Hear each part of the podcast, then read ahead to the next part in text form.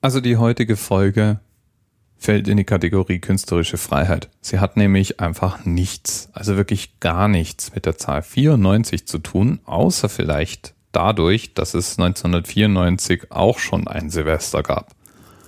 Ich wollte nämlich einfach mal einen guten Rutsch wünschen und weil ja heute Silvester ist, mich statt eben mit der 94 mich mit Silvester beschäftigen. Der Name Silvester übrigens mit I geschrieben, nicht mit Y, anders als der Vorname, den man sehr wohl mit Y schreiben kann. Der Name also kommt vom gleichnamigen Papst. Es ist nämlich der Namenstag von Papst Silvester. Und Papst Silvester ist jetzt nicht einfach irgendein Heiliger oder irgendein Seliger, sondern wir sprechen von dem Papst, der den römischen Kirchenstaat begründet hat. Denn der Legende nach soll Papst Silvester I. den damals kranken römischen Kaiser Konstantin den Großen vom Aussatz geheilt und danach getauft haben. Woher wissen wir das? Wir wissen das aus einer Urkunde, die aus der damaligen Zeit überliefert wurde, nämlich der konstantinischen Schenkung. Lass uns mal kurz bei dieser konstantinischen Schenkung bleiben, die ist nämlich spannend. Die konstantinische Schenkung besteht aus zwei Teilen. Es ist eine Urkunde, die angeblich eben Kaiser Konstantin verfasst haben soll. Der erste Teil ist eine Confessio, also ein Glaubensbekenntnis. Der zweite Teil ist eine Donatio, eine Schenkung. Der Confessio-Teil beschreibt eben, dass Kaiser Konstantin am Aussatz erkrankt war und als Christenverfolger eben damit sozusagen eine Strafe Gottes erfahren hat.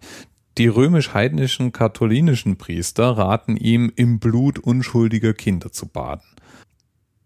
Der lässt also deswegen Mütter und Kinder in den Palast bringen, ist aber dann von dem Wehklagen und Weinen so gerührt, dass es nicht übers Herz bringt und sie wieder nach Hause schickt als Lohn dafür, weil es ja so eine gute Tat war, erscheinen ihm im Traum die Apostel Petrus und Paulus und verweisen ihn an Papst Silvester I., der ihm helfen könnte, den Aussatz wieder loszuwerden. Papst Silvester wird in den Palast gebracht und was er macht ist, er tauft Kaiser Konstantin und durch die Taufe wird der gleichzeitig geheilt. Und hier geht's eben über in den zweiten Teilen der Donatio. Kaiser Konstantin ist nämlich so dankbar, wird dort erklärt, dass er dem römischen Bischof den Vorrang über alle anderen Kirchen einräumt. Das war insofern wichtig, weil es ja Patriarchate in Konstantinopel, Antiochia, Alexandria und Jerusalem gab, die um diese Position stritten. Aber die Schenkung geht noch weiter. Der Papst ist ab jetzt mit den kaiserlichen Insignien und Vorrechten ausgestattet. Das heißt, er trägt ein Diadem, er hat einen Purpurmantel, ein Zepter und er hat ein Prozessionsrecht. Und davon kann man sich jetzt allein noch nichts kaufen. Wofür man sich aber dann was kaufen kann, ist der auch noch überlassene Herrschaftsanspruch über ganz Italien und den gesamten Westen. Konstantin überlässt ihm auch den Lateranpalast und verlegt seinen eigenen Regierungssitz von Rom nach Konstantinopel. Die konstantinische Schenkung ist also das Urdokument der katholischen Kirche und begründet den Herrschaftsanspruch des Papsttums und des Vatikans. Umso schöner, dass wir inzwischen wissen, dass es eine Fälschung ist, die 800 Jahre später entstanden ist. Der gute Konstantin wurde auch nicht vom Papst Silvester getauft, sondern auf dem Sterbebett von dem Bischof Eusebius von Nikomedia getauft aber wir wissen zumindest inzwischen, dass er sehr wohl aufgeschlossen dem Christentum gegenüber war und durchaus viele Privilegien an Papst Silvester verteilt hat. Beispielsweise bekam schon Silvesters Vorgänger große Teile der Landschenkungen. Silvester jedenfalls ist der erste Papst, der ohne den Märtyrertod zu sterben heilig gesprochen wird. Und Silvester ist der Papst, der die erste Petruskirche erbauen ließ. Seit wann nennen wir jetzt nun das Jahresende Silvester?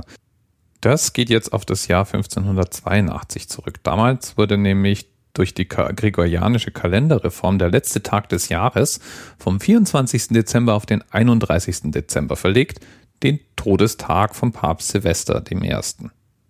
Dass man am letzten Tag des Jahres feiert, war aber keine Erfindung dieser Kalenderreform. Das war schon länger etabliert. Und jetzt fand dieses Fest halt zufällig dann eben am Namenstag Silvester statt.